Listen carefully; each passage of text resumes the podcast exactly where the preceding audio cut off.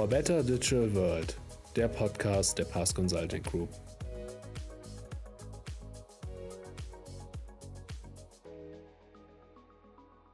Willkommen zu dieser weiteren Ausgabe des Pass Podcast. Mein Name ist Lukas Mertsching, ich bin Communications Manager bei Pass. Diesmal möchten wir über ein Thema sprechen, das uns besonders am Herzen liegt. Auch in diesem Jahr engagiert sich Pass wieder für ein soziales Projekt in Afrika, Wir bereits 2020 in Kooperation mit dem Rotary Club Aschaffenburg einen Teil der Einnahmen aus dem Your Benefits für einen Schulbau auf Madagaskar gespendet haben, hat Pass in diesem Jahr rund 70.000 Euro für ein ähnliches Bildungsprojekt in Namibia bereitgestellt. Im Dorf Otumba, im Norden des Landes, soll so in den kommenden Monaten ein Schulgebäude mit Küche und einem Speisesaal entstehen. Natürlich hätte Paas ein solches Projekt nicht durchführen können, ohne einen Ansprechpartner und Vermittler vor Ort, der sich schon seit Jahren für den Schulbau in ärmeren Ländern engagiert. Wir sprechen dabei von der Stiftung Fly Help, die sich bereits seit 2009 rund um den Globus für Bildungsprojekte in Entwicklungsländern einsetzt. Wir sind hoch erfreut, dass sich Fly Help Gründer Rainer Meutsch heute für uns Zeit genommen hat und gemeinsam mit meiner Kollegin Heidrun Fernau-Rienecker und mir in das Gespräch kommen will. Hallo Herr Meutsch, wie geht es Ihnen? Hallo Lukas. Ach, das ist nett von Ihnen. Ja, wie geht's mir? Ich bin jetzt seit einem Jahr nicht mehr gereist zu den Bildungsprojekten. Ich bin ja normalerweise gewohnt, 260 Tage unterwegs zu sein, um eben die Schulen zu eröffnen oder die Nachhaltigkeit zu überwachen. Nun bin ich genau wie jeder andere hier in Deutschland äh, gefangen im eigenen Land. Aber ich stimme mich jeden Tag über Microsoft Teams, über Zoom und über sonstige technische Möglichkeiten mit unserem Projektpartner ab. Also Deshalb geht es mir gut, dass ich die Kommunikation weitermachen kann, Lukas. Ja, Herr Meutsch, auch von mir nochmal ein herzliches Willkommen in unserem Podcast. Sagen Sie, ähm, Sie kennen ja die Baustelle in Namibia, die wir jetzt eröffnet haben, vermutlich sehr genau. Machen die Arbeitenden gute Fortschritte? Ja, Herr John, wir haben wirklich Glück gehabt, dass Namibia es jetzt seit geraumer Zeit geschafft hat, die Inzidenz ganz unten zu halten. Und dadurch war es dann möglich, dass die Bauarbeiter überhaupt wieder fahren konnten, dass die, diese LKWs auch mit den ganzen Baumaterialien sich wieder bewegen konnten, dass man raus konnte. Die Dorfbevölkerung baut ja mit an dieser Schule und so konnte man seit Januar jetzt an dieser Schule bauen. Das war ja früher ein altes Kirchengebäude und ziemlich verfallen. Und da bauen wir ja nun diese Schule mit mehreren Räumen, mit der Küche, Speisesaal, mit den Möbeln. Und ihr kriegt ja immer Bilder von unseren Mitarbeitern, die halten euch auf dem Laufenden, wie der Baufortschritt ist. Und da stehen jetzt schon Fundament und die Mauern sind da und es geht aufwärts. Und ich freue mich riesig, wenn diese Schule dann der Bestimmung übergeben werden kann. Und, und die Kinder freuen sich natürlich auch und die Lehrer, die schicken uns ja immer Bilder und Videos. Also das ist ein wunderbares Projekt, ganz hoch oben im Norden Namibias bei den Overhimbas, ein, eines der ärmsten Naturvölker unserer Erde.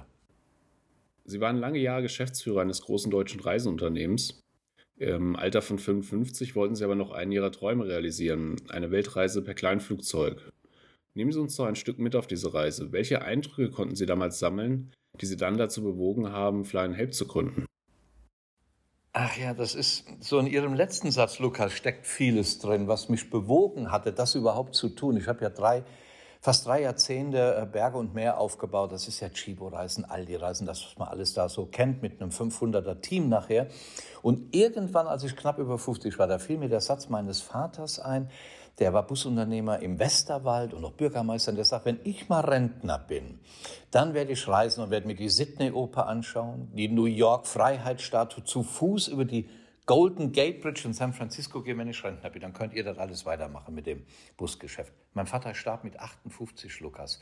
Und ich habe dann, als ich 50 wurde, gedacht, ja, jetzt hast du alles erreicht. Du hast mit Berg und mit Chibo, dann brauchst du keinen Jakobskaffee, da hast Aldo, dann brauchst du keinen anderen. Noch dazu bist der größte Partner von Condor, von Kempinski, Steigenberger. Und dann habe ich wirklich losgelassen, habe die Geschicke in die Hände jüngerer Hände gelegt, Mitarbeiter aus unserem Unternehmen, an die ich dann auch glaubte, dass sie das Unternehmen in die richtige Richtung bringen, habe mich zum Pilot ausbilden lassen in Rheinland-Pfalz, meiner Heimat, und habe die Stiftung Fly and Help gegründet 2009.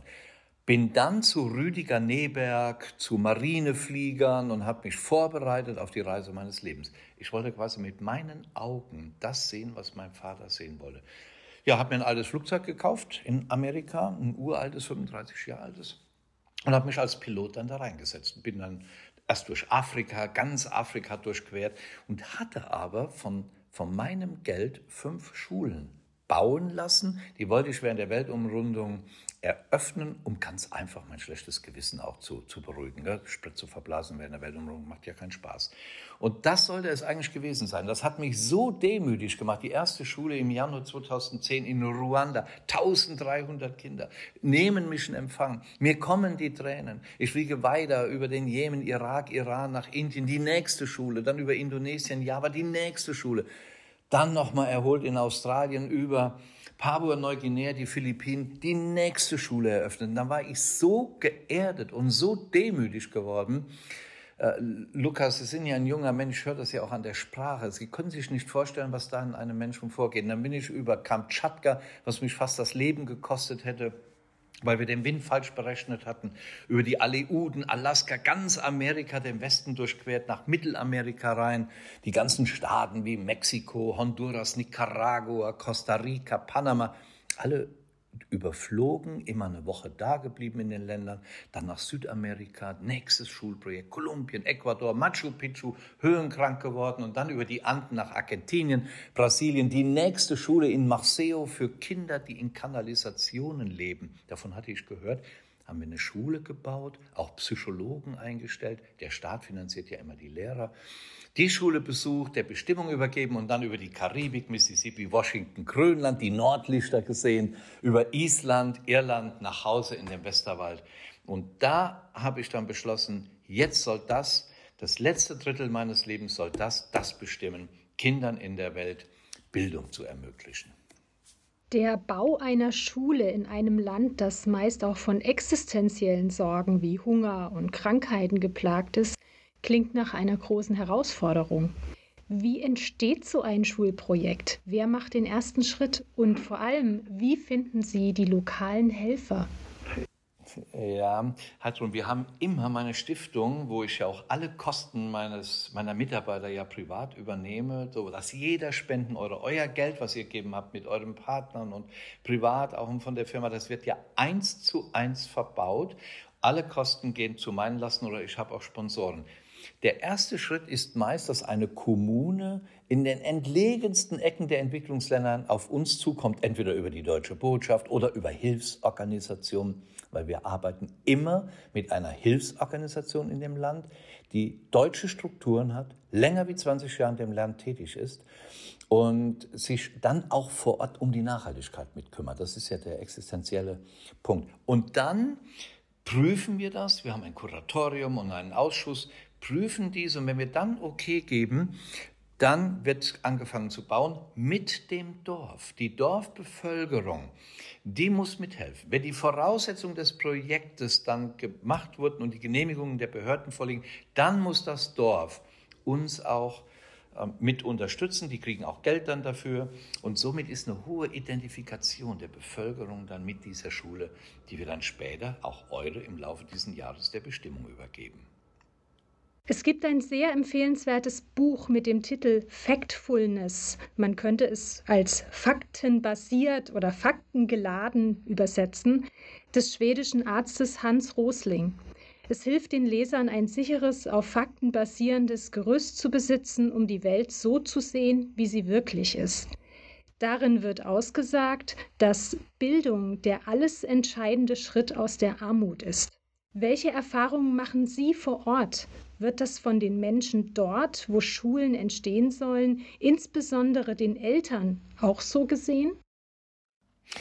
Ja, absolut, Heidrun, denn die, die El auch für die Eltern ist das Thema Bildung ja, ja ein ganz sensibles Thema. Und gerade in dem Zeitalter von dem Handy, da entgeht ja keinem was, was an dem Rest der Welt geschieht. Die haben ja auch Angst, dass die Kinder ihr eigenes Fleisch und Blut fern der Heimat gehen, um ein besseres Leben zu haben und nicht mehr nach Hause kommen, da haben die auch Angst vor. Und deshalb wollen die den Kindern Bildung ermöglichen, damit diese dann nicht ihr Leben verlieren, indem sie dann übers Mittelmeer zu uns fliehen müssen, verlieren womöglich dann ihr Leben. Die wollen, dass dann die Kinder in dem Land bleiben. Da ist ja auch Eltern und Opa, Oma, die Freunde, Familie, alles ist da. Und deshalb sehen, und das finde ich so toll, und ich bin seit Jahrzehnten in Entwicklungsländern unterwegs, auch vorher durch meine Touristikfirma, die Eltern es heute viel, viel wichtiger an, Kindern Bildung zu, zu, ermöglichen als noch vor 20, 30 Jahren. Da wollten die die Kinder nur das Feld schicken für Kinderarbeit. Heute wissen die, über die Bildung entscheidet sich die Zukunft des Kindes, aber auch die Zukunft des Landes. Haben Sie da Informationen, wie die Schulen die Lebensläufe der Schüler nachträglich verändern können? Mm, ja, ja. Ja, Lukas, das habe ich, weil ich jetzt zehn Jahre tätig bin, fahre ja immer wieder in die Schulen und wenn ich dann sehe, ein Kind auf den Philippinen, was was man versucht hatte zu missbrauchen oder hat es missbraucht über Tage lang, über mehrere Männer, die über dieses arme Mädchen hergefallen sind, versuchten es umzubringen, werfen es weg wie, wie Müll in einen Graben. Wie, die Schulleitung findet das, beziehungsweise ein Lkw-Fahrer bringt es in die Schule und durfte nicht mehr nach Hause zu ihren Eltern, weil es galt als Verstoßen. Und in der Schule, das war gerade ein Jahr in der Schule, wie ich da hinkam, und dann erzählte es mir ihre Leidensgeschichte und ich fragte das Mädchen dann, was sie da mal werden möchte, wenn die Schule fertig ist, so die acht oder neun Jahre. Und da sagt sie, da möchte ich Medizin studieren, ich möchte anderen Menschen helfen. Und dann bin ich wieder da in dieser Schule, vor einem anderthalben, knapp zwei Jahre, sehe diese Julia jetzt als 18-jähriges Mädchen und ich sage, wie geht es dir, Julia? Und die sagt, ich studiere Medizin. Also das ist Gänsehaut. Nur durch die Schulbildung konnten wir das ermöglichen. Und Lukas, da könnte ich jetzt Stunden von erzählen. Ich habe ja ein Buch Kinderlachen geschrieben, da stehen viele Geschichten drin. Und das ist so eine Einzelgeschichte, motiviert immer weiterzumachen. Ihr Buch Kinderlachen werden wir gerne unter diesem Podcast verlinken. Das ist lieb, Lukas. Zahlen sind beeindruckend. Sie haben über 440 Schulen gebaut mit ihrer Organisation. Behalten Sie noch den Überblick? Wie wahrscheinlich ist es, dass jedes dieser Projekte dauerhaft erfolgreich ist, sprich viele Jahrgänge von besser gebildeten jungen Menschen hervorbringt?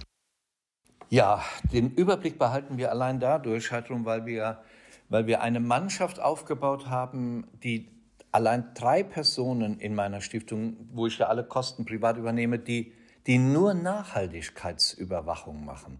Wir besuchen die Schulen ja alle innerhalb von zwei Jahren wieder, um zu sehen, ist das äh, Fenster in Ordnung, die Wassersysteme, laufen die Toilettenanlagen. Und wir bauen ja so, dass diese Schule auf 40 Jahre plus X halten muss. Eure Schule zum Beispiel im Norden Namibias, die soll ja, die soll es in 40 Jahren, wenn es mich nicht mehr gibt, Heidrun, dann soll es diese Schule noch geben. Über Generationen sollen die Kinder dort lernen. Und ganz wichtiger Aspekt bei mir ist Transparenz. Wir stellen alles ins Internet, auch eure Schule, wenn sie fertig ist, wird im Internet stehen mit Baukosten. Man weiß, wo sie ist, was gebaut wurde. Transparenz ist das A und O. Wir haben das deutsche Spendensiegel, gelten auch eines, als eines der Vorzeigestiftungen Deutschlands. Und die größte Ehre durfte ich dann erfahren, als der Bundespräsident mich ausgezeichnet hat von einem halben Jahr mit dem Bundesverdienstkreuz. Und dieses Bundesverdienstkreuz am Bande ist auch ein Verdienst meiner elf Mitarbeiter, aber auch der Menschen, die uns vertrauen, uns Geld geben, um damit wir Schulen bauen können. Das Fly and Help, das ist wie ein Bild, was aus kleinen Mosaiksteinchen entsteht. Und jeder, jeder kann mit dazu beitragen. Und ihr, Ihr habt dadurch, dass ihr schon Madagaskar unterstützt hat, das Schulprojekt, jetzt Namibia eine ganze Schule baut, einen riesengroßen Anteil daran. Als wir bei PAS beschlossen, uns für einen Schulbau mit Hilfe Ihrer Stiftung zu engagieren, haben Sie uns das Projekt in Namibia vorgeschlagen. Wie würden Sie die momentane Situation in Namibia beschreiben? Wie stark sind die Menschen dort auf die Hilfe von Spendenorganisationen wie der Ihren angewiesen? Lukas, absolut sind die Menschen im Norden Namibias schwerpunktmäßig ganz dringend darauf angewiesen. Man muss sich vorstellen, das liegt im Grenzgebiet zu Angola. Diese Kinder gehören zu dem Nomadenvolk Oberhimbas. Oberbegriff die Hereros, die wir Deutschen vor über 100 Jahren in die Wüste vertrieben haben und verantwortlich sind für über 100.000 Tote. Diese Familien sind Nomaden und können oftmals ihre Kinder nicht ernähren, legen dann das Neugeborene vor ein Dorf. Entweder wird es gefunden von der Dorfbevölkerung oder von wilden Tieren gefressen. Die Eltern ziehen weiter mit ihrem Vieh dort, wo grüne Weiden sind. Wir haben die Hälfte der Kinder sind Waisenkinder dort oben bei uns. Der Staat Namibias kümmert sich auch um Schulen, aber der Norden ist fast vergessen. Und wir haben mehrere Schulen dort gebaut, weil wir eine wunderbare Organisation haben, wo sich Berliner vor fast drei Jahrzehnten aufgemacht haben, um den Menschen zu helfen. Das ist ein Verein, die selbst als Deutsche dort auch arbeiten. Und ich, ich, kann, ich bin so glücklich, weil ich jetzt schon fünfmal bei denen dort war im hohen Norden Namibias. Diese Kinder hatten, bevor sie eine Schule hatten, schliefen die auf dem Boden. Die hatten eine Decke, das war's. Da gab es sonst nichts, kein Dach über dem, über dem Kopf. Natürlich regnet es da nicht, aber sie schliefen einfach im Freien. Und so bauen wir Schulen und oft und meist daneben auch Waisenhäuser, dass die Kinder dann in einem Schlafsaal auch eine ruhige Nacht verbringen können. Der Staat gibt auch Geld und die Dorfbevölkerung auch, damit die Kinder auch mittags eine warme Mahlzeit bekommen. Auch eure Kinder, die dann da reingehen werden. Und das ist oftmals das einzige Essen, was die Kinder an dem Tag bekommen. Also die Hilfe ist zu 100 Prozent gut angebracht dort, wo, wo wir jetzt tätig sind. Der Sicht von Fly und Help das Spendenverhalten der Deutschen seit der Corona-Pandemie verändert? Wir haben Gott sei Dank, Heidrun, einen, einen äh, positiven Verlauf. Wir hatten im Jahr 2020 10 Prozent plus bekommen, konnten also dadurch acht weitere Schulen bauen. Und im Jahr 2021, jetzt das, Jahr, das zweite Jahr schon in Corona, liegen wir wieder 10 Prozent im Plus. Also die Deutschen, und das zeichnet unser Volk auch in Krisenzeiten aus, die vergessen nicht, dass es Menschen woanders gibt, denen es wesentlich schlechter geht als uns hier im Westen. Eine Erfahrung, die ich absolut mit Ihnen teilen kann. Auch für unser Projekt war die Spendenbereitschaft wirklich überwältigend in diesem ja. Jahr. Ja, das ist aber auch deshalb überwältigend gewesen, Heidrun, weil Sie sich mit Ihrer Firma, mit Ihren Mitarbeitern so herzlich und so transparent dafür eingesetzt haben. Und deshalb bin ich so dankbar, dass ihr solche Kunden habt. Dann lohnt sich auch das ganze Engagement von euch. Ihr seid ein IT-Unternehmen, ihr entwickelt, ihr beratet, ihr macht Consult, ihr macht so viel. Und wenn dann als Lohn es auch von Kunden kommt, wir unterstützen, dann muss das auch für euch ein wunderbares Gefühl sein. Also wir sind sehr, sehr dankbar. Herr Meutsch, wenn das Reisen wieder möglich ist, werden Sie dann alle Schulen nochmal besuchen? Ja, also ich werde nicht alle besuchen, aber ich werde viele Schulen besuchen. Ich habe ja ein Team, ob es die Lilly ist, die Pia, die Silanka, Shesina, Jennifer, die reisen natürlich auch und die gehen auch in die Schulen rein. Es wäre vermessen, alle Schulen zu besuchen. Ich werde Ende des Jahres werden wir 540 Schulen haben.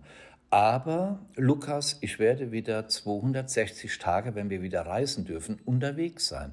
Und ich werde pro Jahr 50, 60 Schulen eröffnen und werde 40, 50, 60 Schulen darüber hinaus auch noch besuchen. Es ist auch mein Leben und äh, ich, ich bin glücklich, dass der liebe Gott mir die Gesundheit äh, weiter erhält und ich möchte das so lange machen, wie ich das in mir trage und mein Glücksgefühl in mir trage und solche Menschen wie euch an meiner Seite habe es, wenn man ihnen äh, lauscht, dass sie von unzähligen Eindrücken getragen werden. Nichtsdestotrotz gibt es ein Projekt oder eine Geschichte im Zusammenhang mit Ihrer Arbeit, das oder die Sie ganz besonders beeindruckt und berührt hat? Ach ja, Heidrun, da war, das sind so schöne Geschichten. Die erste Schule, die war am 26. Januar, hatte ich die 2010 in Ruanda, in Ninavimana eröffnet vor über 1000 Kinder. Als ich jetzt am 26. Februar letzten Jahres wieder da war, da kommt ein Mädchen aus dieser tausender Kinderschar heraus und sagt zu mir, Thank you, Sir, now we can talk together, I speak your language. Nur dadurch, dass sie in unsere Schule geht. Und das Zweite, wie ich in Afrika war, in Tansania und in Kenia besucht hatte, war in Kenia ein kleiner Junge, da standen 300 kleine Jungen mit so einer handgemachten Krawatte und Anzug zum, zu, zu diesem besonderen Tag, wo der Deutsche da ist, um die Schule zu eröffnen. Und ich hatte RTL dabei und gehe mit dem Mikrofon zu den Kindern hin und frage sie, was sie werden möchten, wenn sie mal groß sind, wenn sie aus der Schule kommen. Und dann sagt das eine Mädchen Nurse, also Krankenschwester, die andere äh, wollte Teacher werden, Lehrer, ein kleiner Junge sagt äh, Policeman und dann kommt da so ein achtjähriger Steppke. Dann sagt er mit einem Gesichtsausdruck, den ich nie in meinem Leben vergessen werde, Sir, I like to be the president of my country. ich lache dann so ein bisschen und sage, sure, sicher? Dann sagt er, yes, sir. And then I help my people. Und wenn du das erreichst, dass nur ein Kind da ein ganzes Land in demokratische Strukturen hinführt, nicht den Despoten oder Diktatoren in die Hände fällt, sondern selbstbestimmt was macht. Oder das Mädchen in Namibia. Mir fallen jetzt so viele Geschichten ein. Da, wo ihr baut, da war ich in einer Schule drin und fragte da eine, eine elf-, zwölfjährige, was sie machen möchte, wenn die Schule fertig ist. Und da sagte das Mädchen, da mache ich mich auf die Suche nach meiner Eltern. Ich kann da lesen und rechnen und werde meine Eltern finden. Das sind Geschichten halt drin, die lassen dich demütig werden. Herr Meutsch, das sind wahnsinnig tolle und rührende Geschichten, die Sie da erzählen können. Nichtsdestotrotz sind wir jetzt leider am Ende unseres heutigen Podcasts angelangt. Ähm, wir danken Ihnen für Ihre Zeit und wünschen gutes Gelingen für Ihre weiteren Projekte. Und Lukas und Heidrun, ihr müsst einfach mal auf einer Tour mit mir kommen. Ihr werdet sicher eure Schule mal besuchen. Und dann seht ihr auch, dass es wirklich wert war, euer Engagement über geraume Zeit sich für diese Kinder einzusetzen. Danke, dass ihr dabei seid, dass ihr Partner seid und auf ein persönliches Kennenlernen, meine Lieben, das spürt ihr schon, da freue ich mich ganz besonders. Danke, dass ihr das gemacht habt. Danke, Herr Meutsch. Wir würden uns sehr freuen, wenn wir bald unsere Schule besuchen könnten. So machen wir es. Falls auch unsere Hörerinnen und Hörer sich mit einer Spende für Fly and Help engagieren möchten, finden Sie alle Informationen unter www.fly-and-help.de. Ich bedanke mich fürs Zuhören und sage Tschüss bis zum nächsten Mal.